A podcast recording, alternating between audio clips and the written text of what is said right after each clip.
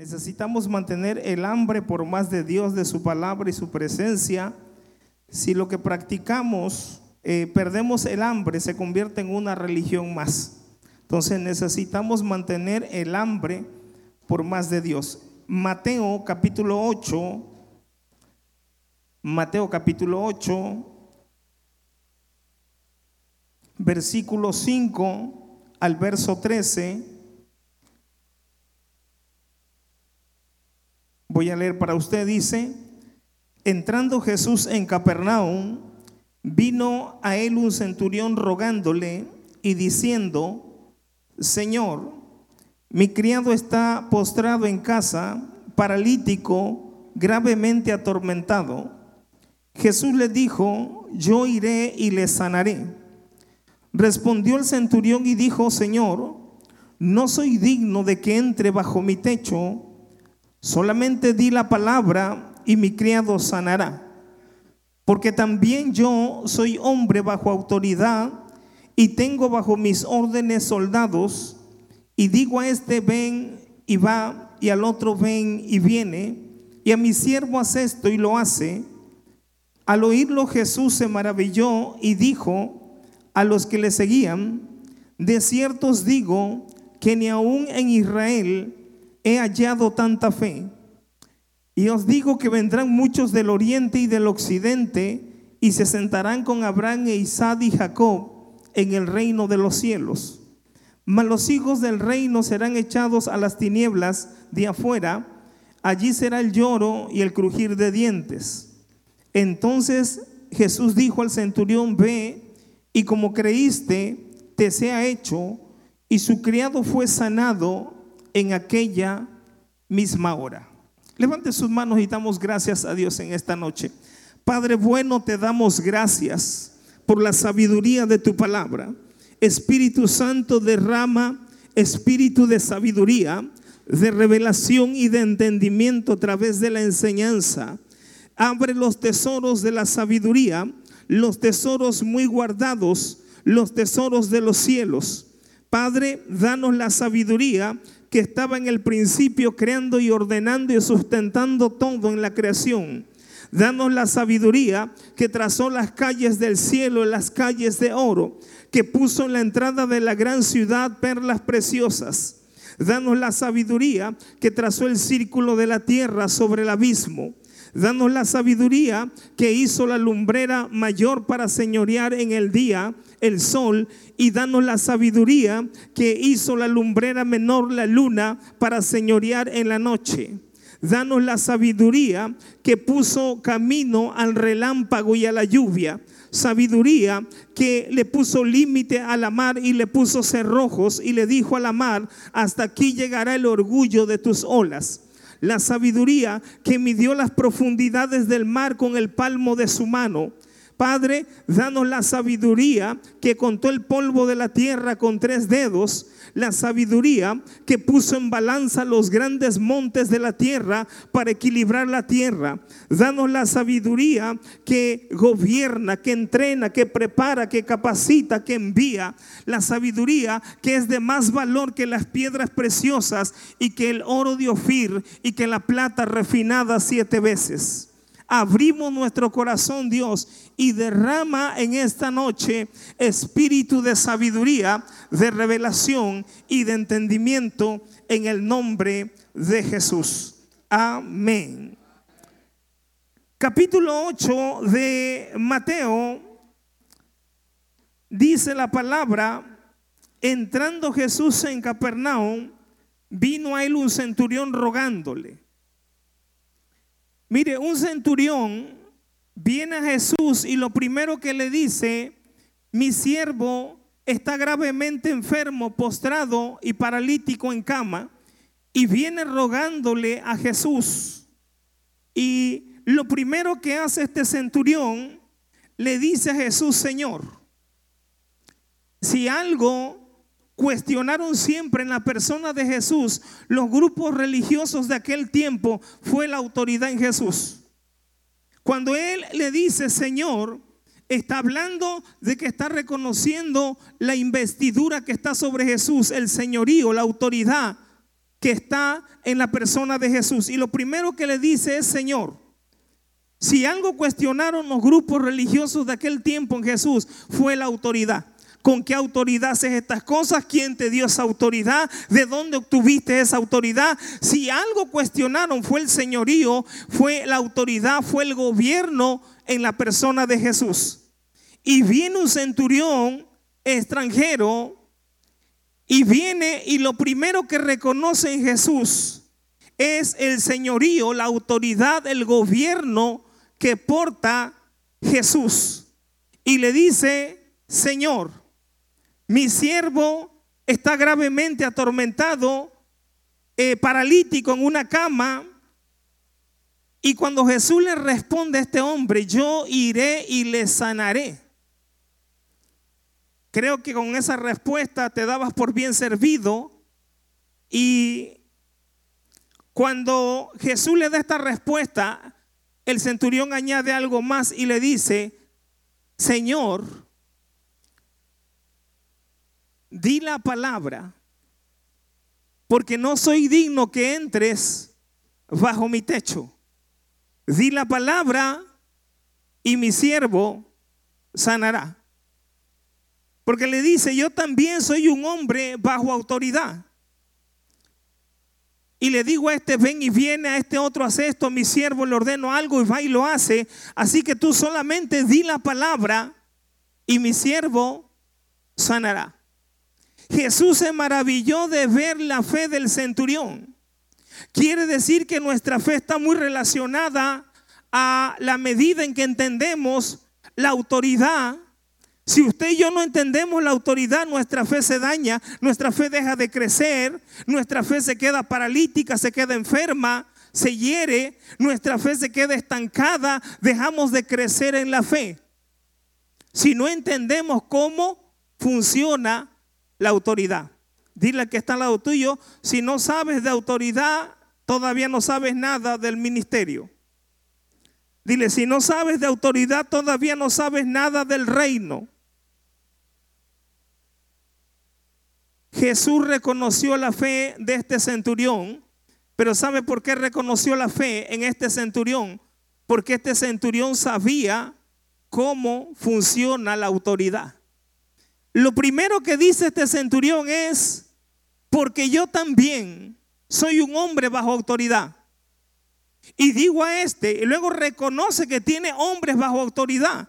Primero reconoce que él está bajo autoridad y luego reconoce que por causa de estar bajo autoridad, tiene autoridad sobre otros.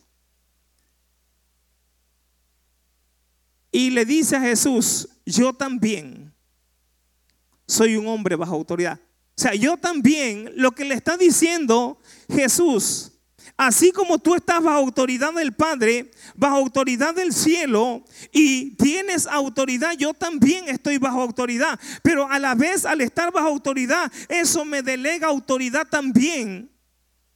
Así que si tú estás bajo autoridad, tú tienes autoridad para dar la orden y esa palabra va a salir de una fuente de autoridad. Y si tú sueltas la palabra, mi siervo va a sanar porque tú estás bajo autoridad y por lo tanto tienes autoridad. En otras palabras, la autoridad funciona mejor cuando estamos bajo autoridad. Dile que está lado tuyo el origen de la autoridad. Dile, el origen de la autoridad es la sumisión. ¿Y sabía usted que el origen de la rebeldía es la soberbia? El origen de la autoridad es la sumisión. El origen de la rebeldía es la soberbia.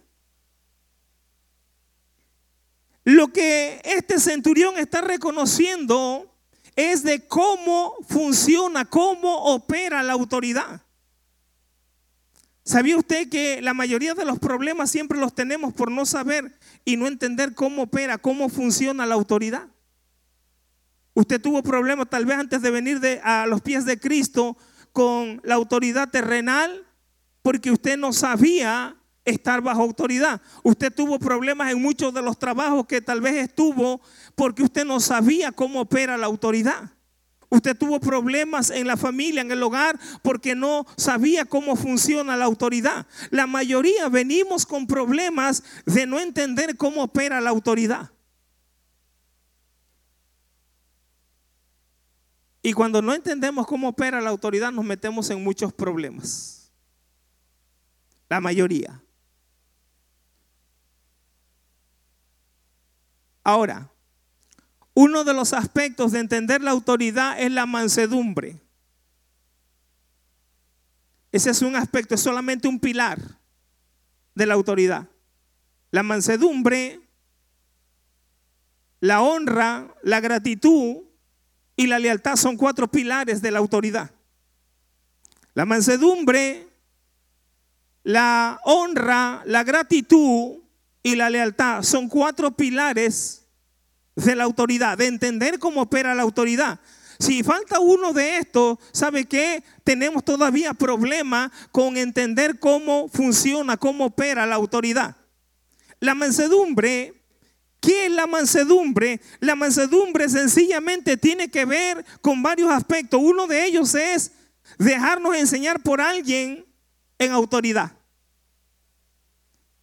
Ese es un aspecto de la mansedumbre, dejarnos enseñar por alguien que está en autoridad. El otro aspecto de la mansedumbre es dar rendición de cuentas.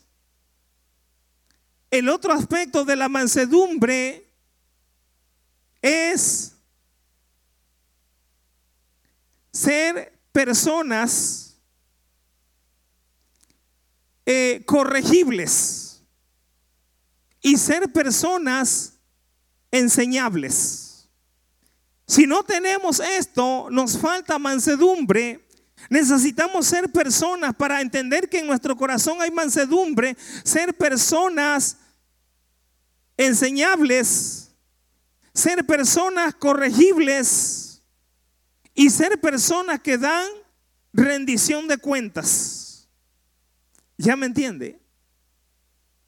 O sea, hay personas que no, no son enseñables porque dicen, no, eso yo ya lo sé. Amén. Y cuando hay ese problema en nuestro corazón, el siguiente paso es tropiezo. Antes de la caída, la altivez de espíritu. Tenemos que ser personas enseñables. Personas corregibles.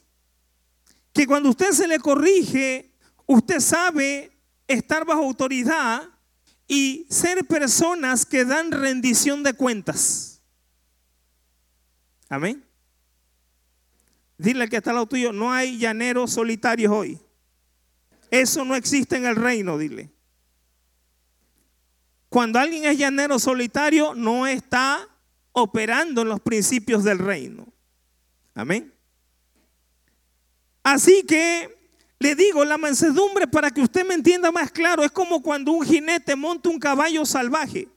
Lo entrena, lo prepara, lo capacita hasta que lo doma. Eso sería en términos literales para entender un poco lo que es que mansedumbre. Amén. Cuando un jinete monta un caballo salvaje, lo entrena, lo, lo prepara, lo capacita hasta que lo doma.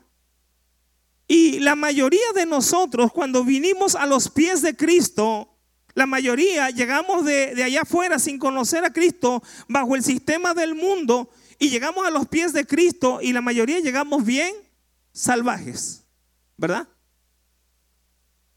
¿Sí o no? ¿Cuántos llegaron bien salvajes? O sea, entienden lo que estamos hablando, amén. Entonces nos es difícil cuando venimos a los pies de Cristo y una de las cosas que, que quiebra en nosotros el orgullo y la soberbia es el servicio.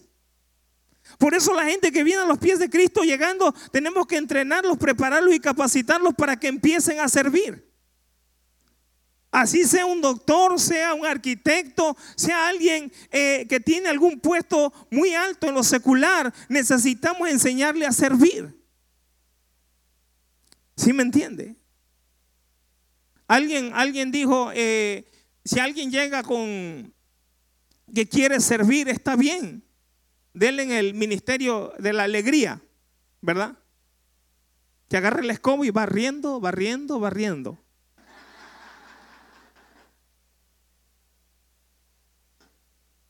Y va a ver si, si Dios no prepara el corazón. Ahí Dios prepara nuestro corazón. Amén.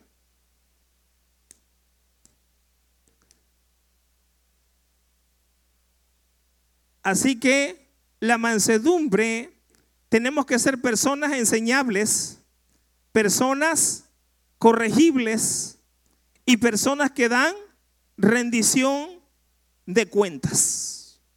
Si falta algo de esto, entonces no hay mansedumbre.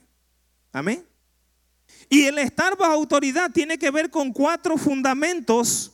Puede que haya más, pero esto es lo que yo he estudiado hasta ahora o he aprendido en Dios. Cuatro fundamentos para entender la autoridad. Debe de haber mansedumbre, debe de haber gratitud, debe de haber lealtad y tiene que haber honra en el corazón de una persona. Si estos, alguno de estos aspectos falta, todavía falta que entendamos bien lo que es la autoridad y cómo opera. Así que este centurión le dice a Jesús, mira, no soy digno que entres bajo mi techo, solamente di la palabra, porque yo sé que esa palabra que tú sueltes viene de una fuente de autoridad. Y cuando tú sueltes esa palabra, esa palabra va a producir porque tiene autoridad esa palabra. Hasta que estamos bajo autoridad, realmente la autoridad empieza a operar correctamente en nosotros. Para ministrar, para enseñar, para orar para hacer la obra de Dios. Hasta que estamos qué? Bajo autoridad. Este centurión le dice a Jesús, porque yo también. O sea, le está diciendo, así como tú estás bajo autoridad del Padre, yo estoy bajo autoridad aquí en la tierra. Bajo una autoridad militar. Así como tú estás bajo autoridad del Padre, también tienes autoridad delegada. Yo también tengo autoridad delegada. Y yo doy órdenes y mando y esas órdenes se atienden y se obedecen. Así que tú suelta la palabra, da la orden de tu palabra y mi siervo sanará. Porque él sabía que la procedencia de esa palabra que soltara Jesús, el origen era la autoridad. Amén la autoridad. La palabra nos enseña si alguien entendió el aspecto de lo que es la autoridad fue David. Pero mire, vamos a ver en Isaías, Isaías 14.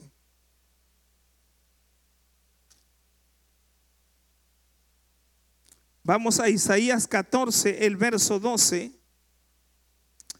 Le decía hace un momento que el origen de la autoridad es la sumisión. El origen de la rebeldía es la soberbia. Capítulo 14, versos 2 y 14 de Isaías. Dice, ¿cómo caíste del cielo, oh lucero, hijo de la mañana? Cortado fuiste por tierra, tú que debilitabas a las naciones. Mire, siempre que hay rebeldía en el corazón de una persona, esto es lo que dice, ¿cómo caíste del cielo? Todo lo que no está bajo autoridad se cae. Siempre se cae. Todo lo que no permanece bajo autoridad se cae. Antes yo decía tarde que temprano, pero ahora entiendo que es más temprano que tarde. Todo lo que no está bajo autoridad se cae. Todo, todo lo que no está bajo autoridad se cae en algún momento. Y le digo, yo decía antes, se cae eh, tarde que temprano, pero ahora entiendo que se cae más temprano que tarde. Todo lo que no está bajo autoridad. Porque Jesús dijo estas palabras, dice, yo veía a Satanás como caía del cielo, como un rayo. O sea, quiere decir que eso es rápido. Cuando Dios tiene que juzgar rebeldía, lo hace rápido.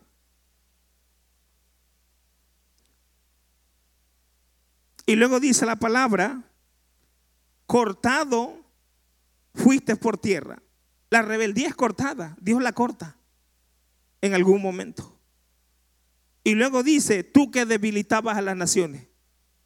El, el que se revela no es fuerte, es débil. Amén. Toda rebeldía trae debilidad a las personas, debilidad espiritual. Nadie que se revele puede decir soy fuerte, soy más fuerte. Todo el que se revela es débil. Dice la palabra, tú que debilitabas qué? A las naciones. Rebeldía es sinónimo de debilidad. Rebeldía es sinónimo de debilidad. Hay debilidad cuando hay rebeldía en nosotros, pero cuando hay humildad, cuando hay sumisión, usted recibe autoridad, usted recibe poder. ¿Ya me entiende?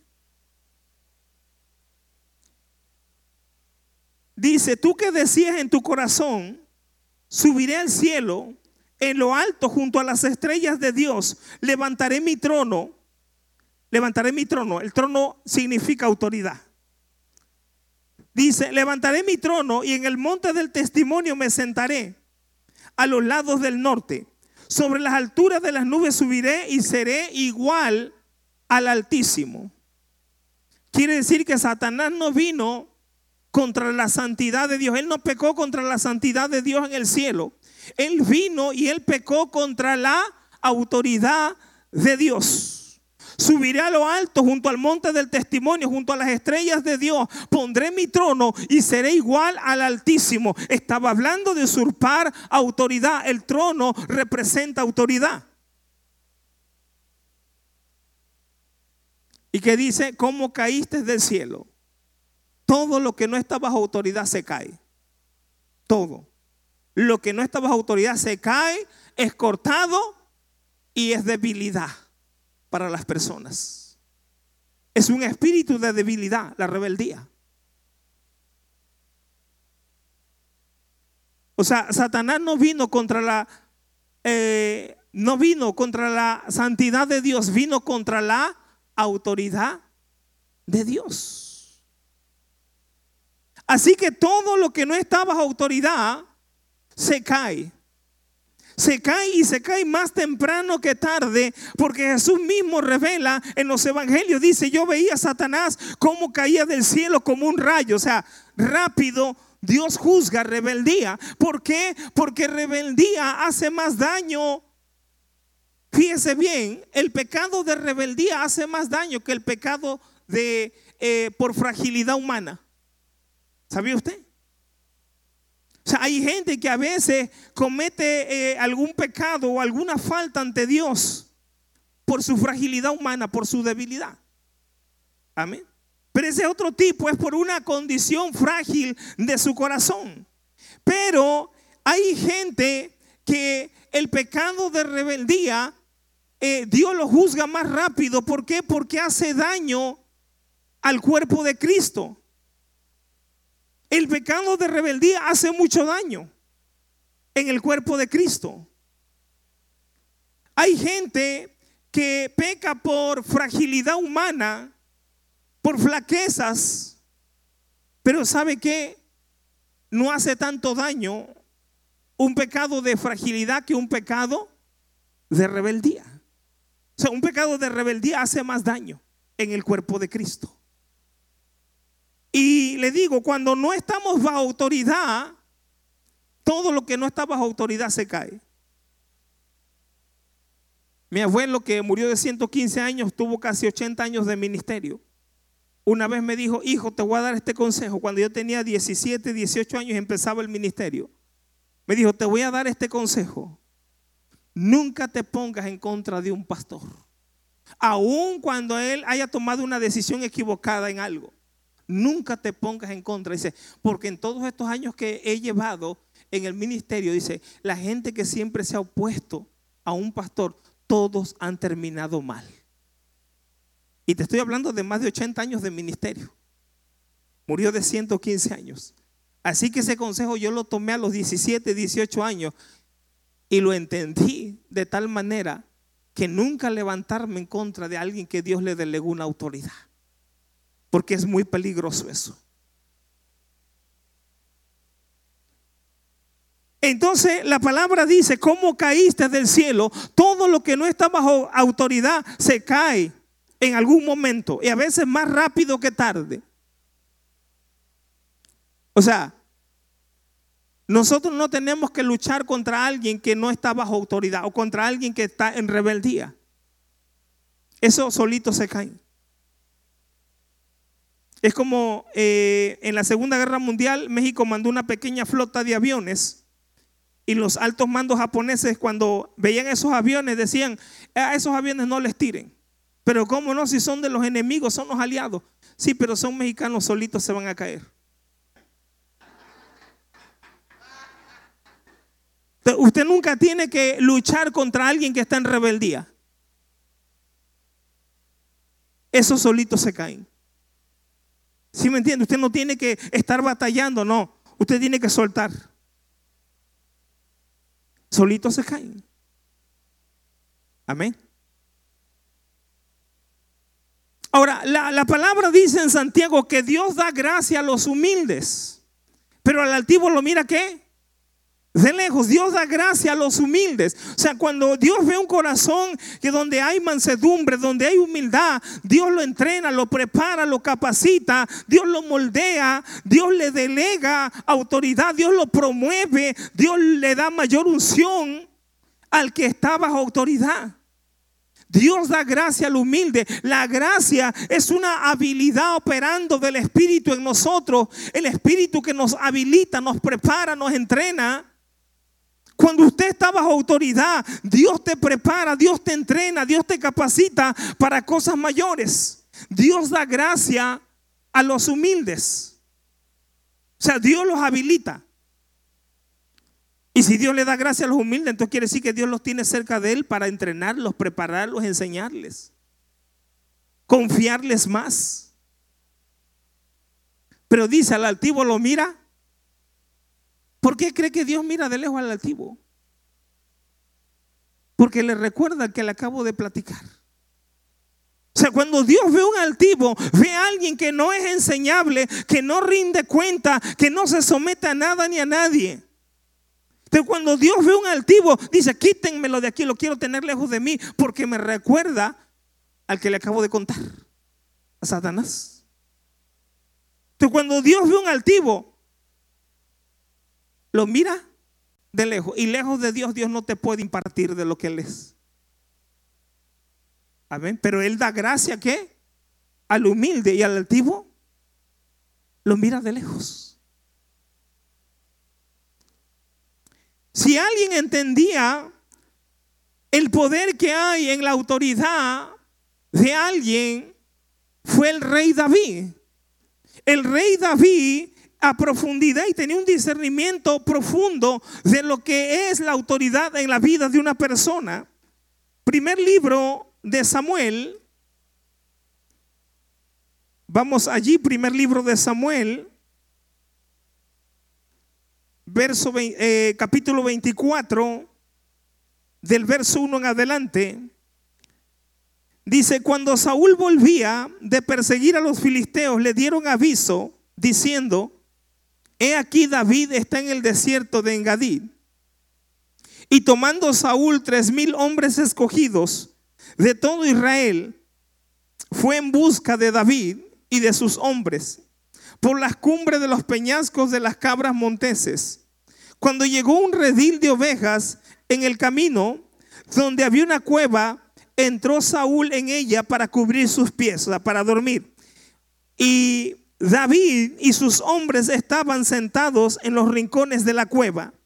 Entonces los hombres de David le dijeron, he aquí el día en que dijo Jehová, he aquí que entrego a tu enemigo en tu mano y harás con él como te pareciere. Y se levantó David y calladamente cortó la orilla del manto de Saúl. Después de esto se turbó el corazón de David porque había cortado la orilla del manto de Saúl. Y dijo a sus hombres, Jehová me guarde de hacer tal cosa contra mi Señor, el ungido de Jehová, que yo extienda mi mano contra él, porque es el ungido de Jehová. Así reprimió David a sus hombres con palabras y no les permitió que se levantasen contra Saúl. Y Saúl saliendo de la cueva siguió su camino. A David se le llama el enemigo generoso porque este era un hombre que siempre que tenía la oportunidad extendía la misericordia a otros. ¿Sabes por qué? Porque aunque otros no la merecían, él había experimentado la misericordia de Dios mismo. Entonces a David se le llama el enemigo generoso, porque ¿qué enemigo tiene a, a, su enemigo en sus manos y no lo destruye, no lo hace polvo? En tres ocasiones David tuvo la vida de Saúl y en tres ocasiones no extendió su mano. Pero en esta ocasión, cuando Dios trae un sueño profundo sobre Saúl y sus hombres de guerra, dice que David calladamente fue y cortó el borde del manto. Y dice que David se confundió, David se turbó en su corazón por la acción que había hecho para que veamos en qué nivel de discernimiento y de profundidad entendía David lo que representa el manto en la vida de una persona. El manto en la vida de una persona tiene que ver con el llamado, tiene que ver con la autoridad y tiene que ver con la unción. El manto en la vida de una persona tiene que ver con el llamado, tiene que ver con la autoridad y tiene que ver con la unción. Y David, por el solo hecho de haber cortado el borde del manto del rey Saúl, se turbó en su corazón por esa acción que había tenido con el rey. ¿Por qué se turbó en su corazón? Porque él sabía, sabía perfectamente lo que representa el manto en la vida de una persona. Representa llamado, representa autoridad y representa unción. Ahora, el llamado al ministerio Usted y yo tenemos que entender porque muchos creen que uno elige servir a Dios. No, eso no es el llamado. El llamado al ministerio no es que uno elige servir a Dios. El llamado al ministerio es que Dios te elige para que lo sirvas. El ministerio es un llamamiento divino por la gracia de Dios Todopoderoso, que ningún hombre y ninguna mujer es merecedor de ser llamado, pero que por el puro afecto de su gracia, Él le plació llamarte y escogerte. O sea, el, llamado no consiste en que usted diga, yo elegí servir a Dios. El llamado consiste en que Él nos eligió. En eso consiste el llamado. Y cuando hay un llamado en una persona, entonces Dios pone ese manto y ese manto tiene que ver, como le digo, con el llamado, tiene que ver con la autoridad y tiene que ver con la unción. Cuando Dios llama a una persona, pone un manto. Amén. Y no es que esa persona escogió servir a Dios, porque eso no es el ministerio. El ministerio es que Dios nos escogió para que lo sirvamos. Y entonces pone un manto. Cuando Dios escoge a alguien, pone un manto. Tiene que ver con el llamado, con la autoridad y con la unción. Sin ese manto, ningún hombre que está en el ministerio escogido por Dios, sin ese manto no sería posible llevar la obra de Dios aquí en la tierra, una obra sobrenatural, una obra del cielo, una obra de milagros. No sería posible llevar la obra de Dios sin ese manto. Por ese manto damos el kilo, si no nadie lo daría. ¿Sí me entiende? Por ese manto, ese manto te capacita, ese manto te cubre, ese manto te, ayuda en el propósito, ese manto aligera las cargas, ese manto nos protege de, de lengua detractora, nos protege de toda hueste infernal, ese manto nos ayuda. Si no, un hombre escogido, una mujer escogida por Dios, no podría llevar a cabo el ministerio. Pero ese manto es el que nos cubre, es el que nos capacita. Amén. Así que cuando alguien viene contra esa persona que Dios puso en un lugar y puso un manto sobre esa persona, cuando alguien se levanta en contra o viene contra esa persona, antes que tocar la persona, debe de tocar el manto. Antes de tocar a una persona, debe de tocar el manto. Y le tengo noticia, el manto sigue siendo prestado, el manto es de Dios. El manto no es de un hombre, el manto es de Dios. Y usted tiene que entender que usted cuando honra a la persona, usted más que honrar a la persona porque te cae bien o no, no te cae tan bien, usted está honrando el manto que porta, la investidura que Dios puso sobre esa persona. Usted honra el manto y cuando usted honra el manto, el manto te imparte. Si no honramos el manto, el manto no nos puede impartir. El manto te imparte cuando tú lo honras. Es más, ustedes pueden ver al pastor y usted puede decir, ah, Gamaliel. Cuando usted lo ve así, no te puede impartir hasta que usted reconozca que es su pastor. Pero es que jugamos al fútbol juntos cuando éramos chamacos. Pero es que jugábamos a las canicas. Pero es que él es mi sobrino. Yo lo vi cuando era un chamaco que andaba aquí en, en las calles no te puede impartir hasta que tú reconoces que es tu pastor. Y entonces reconoce que hay un manto al cual tú debes de honrar. Usted dice, pero yo soy su tía, no importa, es su pastor. Pero yo soy su primo, no importa, es tu pastor. Pero yo soy su, su abuela o su mamá, ¿verdad? Por decir, en, el aspecto de la autoridad que porta alguien llamado. Usted tiene que estar bajo ese manto para que ese manto te imparta, te bendiga. ¿Ya me entiende? Lo importante que es el manto. David lo entendía. Que tan solamente el haber cortado el borde del manto. Porque es el manto el que imparte si tan solamente tocar el borde de su manto. Es el manto el que imparte. Si tan solamente tocar el borde de su manto, es el manto el que te imparte. Dice la palabra en el Salmo 133, dice, mirad cuán bueno y cuán delicioso es habitar los hermanos juntos en armonía. Dile que está en lo tuyo, es bueno y es delicioso que habitemos juntos en armonía. ¿Para cuánto es bueno y delicioso la unidad? Amén. La unidad no es algo que usted tiene que andar buscando todos los días. La unidad no se busca, la unidad se guarda. O sea, la unidad ya está, pero que usted diga que de mí yo no sea responsable de que esa unidad se rompa, se dañe. O sea, la unidad no es algo que tenemos que andar buscando todos los días. La unidad es algo que ya está. Y que usted diga, yo no voy a ser un instrumento del enemigo para romper la unidad que hay aquí. O sea, la unidad es algo que hay que guardar, es algo que hay que cuidar. Jesús dijo, guárdalos en unidad. Amén. Así que la unidad es algo que hay que guardar. Hay que cuidar. Mira cuán bueno y cuán delicioso es habitar los hermanos juntos en armonía.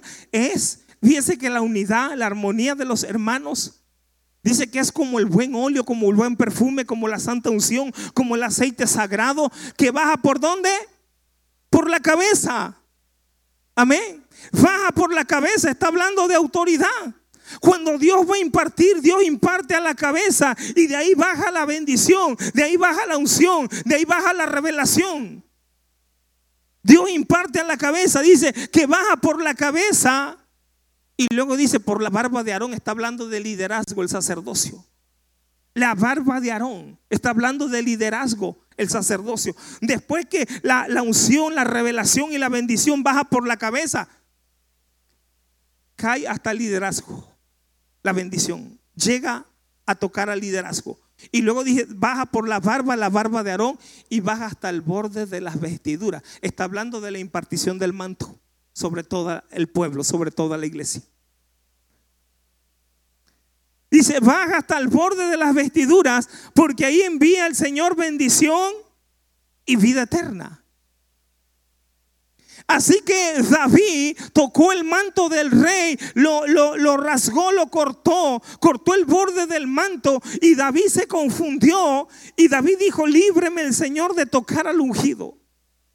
Y muchos le decían, este es el día que el Señor te entregó. Si David hubiera matado a Saúl, automáticamente es cierto, subía al trono de Israel, pero bajo qué precio y bajo qué consecuencias. Probablemente no conoceríamos hoy a David como el gran poeta, el dulce cantor de Israel, y mucho menos de la línea de donde viene el Mesías. Pero él esperó el tiempo. Amén. Él esperó el tiempo. Segundo libro de Samuel, híjole, estamos haciendo una sustracción de todo esto, eh, porque son como de 7 a 10 horas promedio del seminario.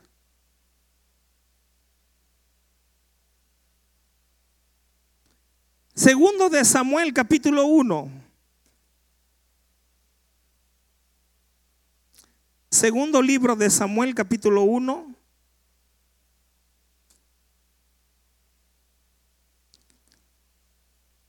Cuando muere Saúl y Jonathan en los montes de Gilboa, le dan la noticia a David y mire la endecha profética que más bien es una, es una eh, más que un poema fúnebre, es una endecha profética acerca de Saúl y de Jonathan. Capítulo 1, el verso 19. Dice, cuando muere eh, Saúl y Jonathan, le dan el reporte, la noticia a David. Dice, ha perecido la gloria de Israel sobre tus alturas. Está hablando de la autoridad, alturas.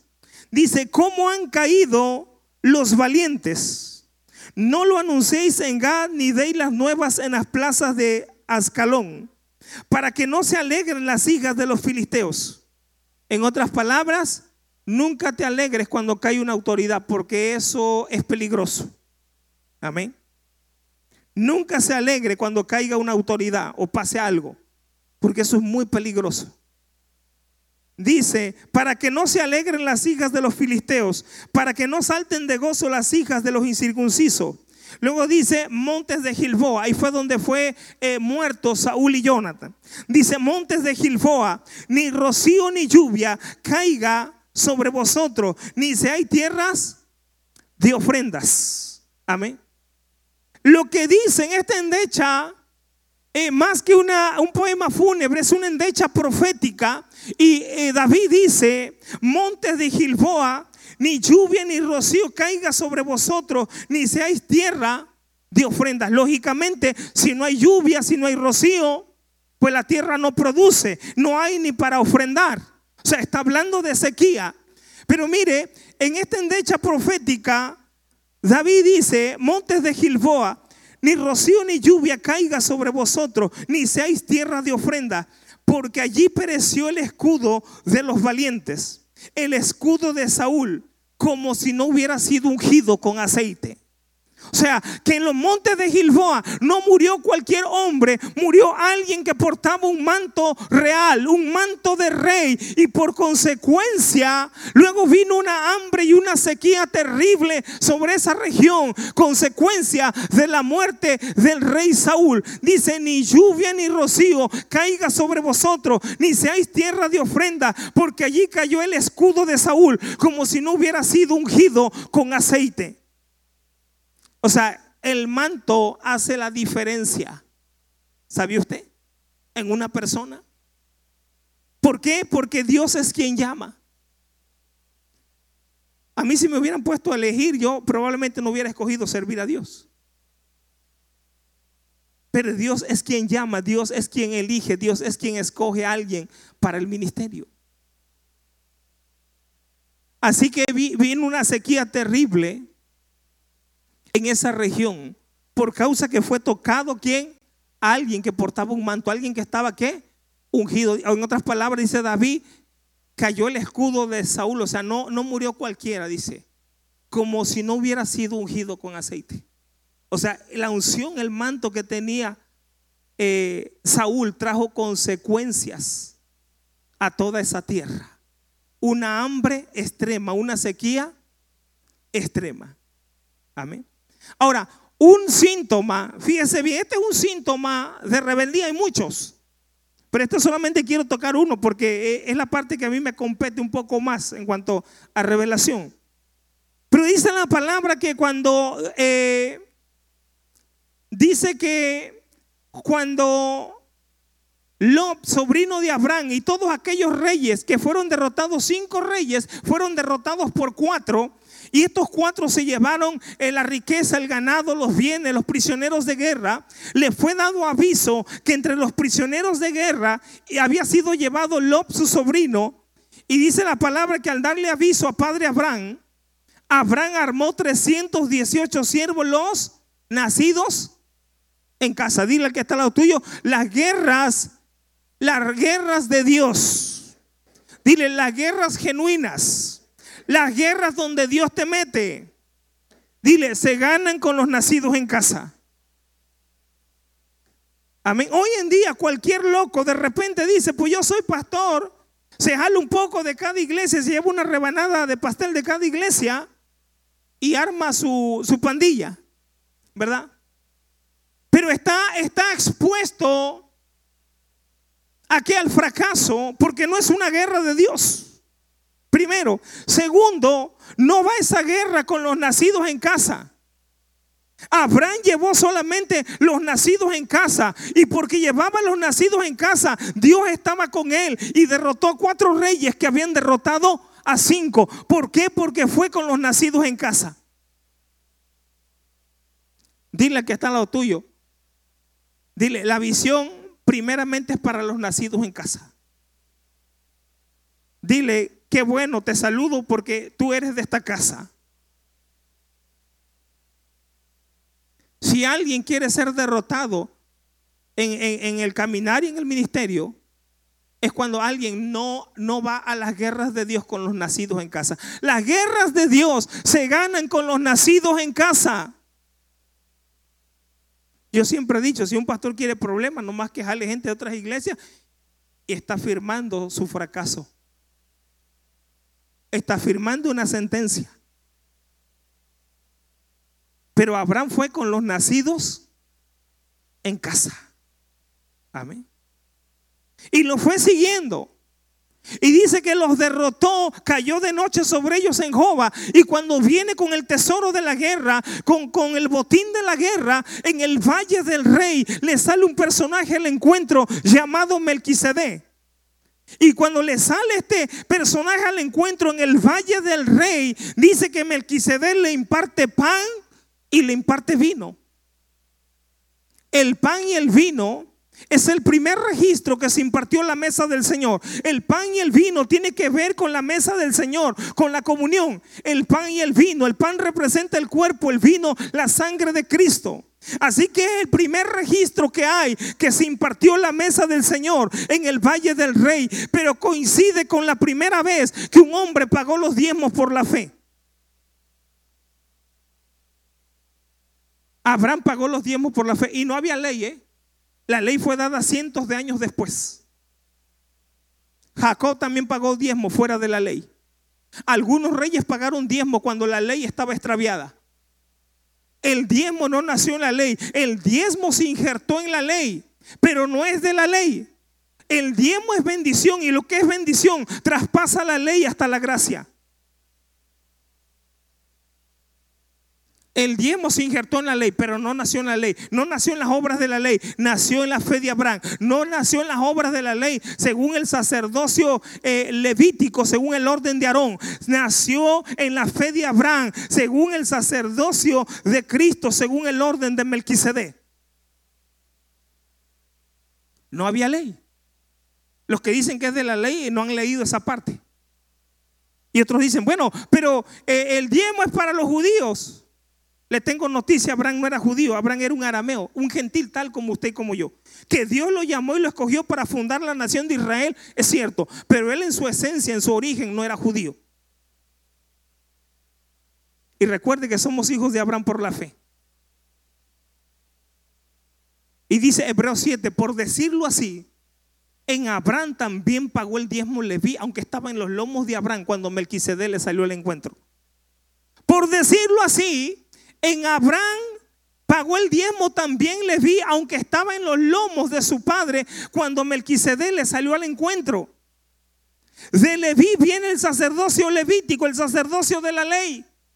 O sea que hasta la misma ley reconoció el sacerdocio de Melquisedec, el sacerdocio de Cristo según el orden de Melquisedec, reconoció el sacerdocio de Cristo de Melquisedec como un sacerdocio supremo, superior, inmortal, indestructible, perfecto.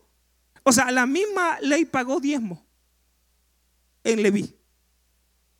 ¿Por qué? Porque el sacerdocio de Melquisedec es supremo, es superior al sacerdocio levítico. ¿Ya me entiende? Y Abraham reconoció, en Hebreos 7 se reconoce a Melquisedec como rey de paz, rey de justicia y como sacerdote eterno, sacerdote inmutable, sacerdote santo, sacerdote sin mancha, sacerdote hecho más sublime que los mismos cielos. O sea, así se reconoce a Melquisedec en Hebreos 7, como rey y como sacerdote. Así que mire, uno de los síntomas de rebeldía es que la gente deja de diezmar.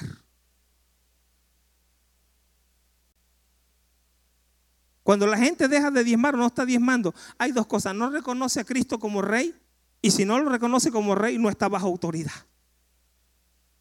Es un síntoma de rebeldía el dejar de diezmar. Y el, y el otro aspecto es de que si no reconocen a Cristo como sacerdote, dejan de ser que ministrados ministrados. Dice la palabra que cuando Melquisedec le impartió pan y vino a padre Abraham, dice que Abraham le entregó los diezmos de, de todo. Y Hebreos dice, Hebreos 7, sin discusión alguna, Hebreos 7 está en el Nuevo Testamento. Todo el 7 habla de los diezmos. Hebreos 7 dice, sin discusión alguna, dice, el mayor bendijo al menor. ¿Quién es el mayor? Melquisedec. El menor era Abraham. Dice, y tomó de Abraham los diezmos y bendijo al que tenía las promesas.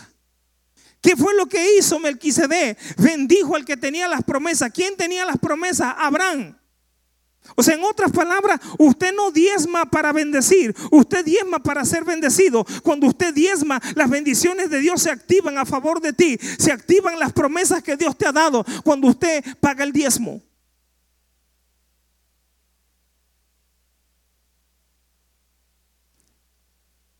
Ahora, el diezmo, hay una diferencia entre el diezmo y la ofrenda. Con esto termino. Alguien dijo, nunca le crees a un predicador, pero a mí sí créame.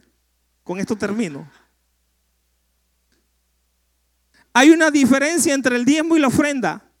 El diezmo abre las ventanas de los cielos la ofrenda determina cuánto cae por esa ventana. El diezmo es la renta tributaria por el tiempo que estamos en la tierra. La ofrenda determina en cuánta abundancia caminamos en la tierra. El diezmo te da el suficiente, la ofrenda el más que suficiente. El diezmo te hace abundar, la ofrenda te hace sobreabundar. El diezmo es resembrar lo que ya cosechaste. La ofrenda es sembrar por lo que quieres cosechar. El diezmo es de lo que ya recibiste, la ofrenda por lo que quieres recibir. El diezmo es el primer 10% de todo lo que percibes. La ofrenda es lo que propones en tu corazón. El diezmo es un tributo. La ofrenda es una dádiva. El diezmo es tu obediencia. La ofrenda es tu gratitud. El diezmo es tu fidelidad. La ofrenda tu generosidad. El diezmo son los fundamentos de un edificio. La ofrenda es lo que se construye hacia arriba. El diezmo te introduce al valle del rey. La ofrenda te sienta a la mesa del rey. El diezmo trae sanidad financiera. La ofrenda trae libertad financiera. El diezmo es abrir una cuenta en el banco de Dios, mi buen tesoro.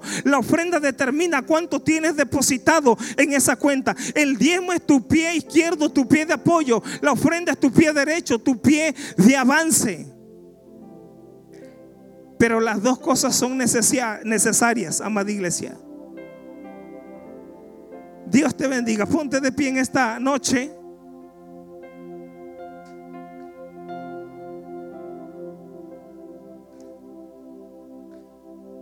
Al final, usted puede llevar este material que le va a bendecir. ¿eh? Tiene un costo de 160 pesos, pero hoy está en 120. ¿Ok? Así que lo puede llevar. Amén. ¿Quién lo va a comprar? Me encanta el entusiasmo. A ver quién lo va a comprar. Amén. A ver, pásele, se lo voy a obsequiar. Y el hermano que está acá, pásele, se lo voy a obsequiar. La hermana que está allá. Pásele. Nada más son dos los que vi que levantaron la mano. ¿Ok? Ok. Lléveselo a la hermana. Ya los demás lo tienen que comprar. ¿eh? Mire, si todos hubieran levantado la mano, hubiéramos sembrado toda la caja. El mejor negocio la siembra en el reino. Amén. Levante sus manos y damos gracias a Dios en esta noche. Padre, te damos gracias en esta noche. Le voy a pedir algo, que, que, haga algo esta noche. Le voy a pedir que venga con sus pastores. Les dé un abrazo, les dé un beso y les diga, pastores, gracias, son una bendición para nuestra vida les amamos y aprenda a ser agradecido. Amén. Usted no sabe, pero los padres necesitan abrazar a sus hijos y los hijos a los padres. Amén. Pero yo le voy a animar que venga rápidamente. No, no, no vaya a querer profetizar. ¿eh? Nada más venga, denle un abrazo. Si tiene que pedir perdón, pues hágalo. No, no pasa nada. Sea usted sabio. Amén. Si lo hacemos en un orden, entran por acá y salen para allá por favor, venga, solamente denles un abrazo. Y díganles, pastores, son una bendición a nuestra vida. Gracias por enseñarnos, por aconsejarnos, por orar por nosotros.